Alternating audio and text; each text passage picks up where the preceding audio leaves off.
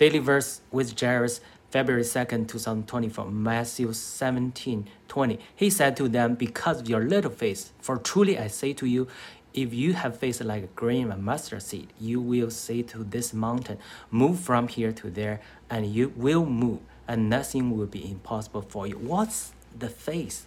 Faith is not about what we do, it's also not about what God can do. It's not about the capability of God. It's about the goodness of God. If you trust your Father, if you ask uh, fish, do you think He will give you snake? That's uh, Luke uh, chapter 11.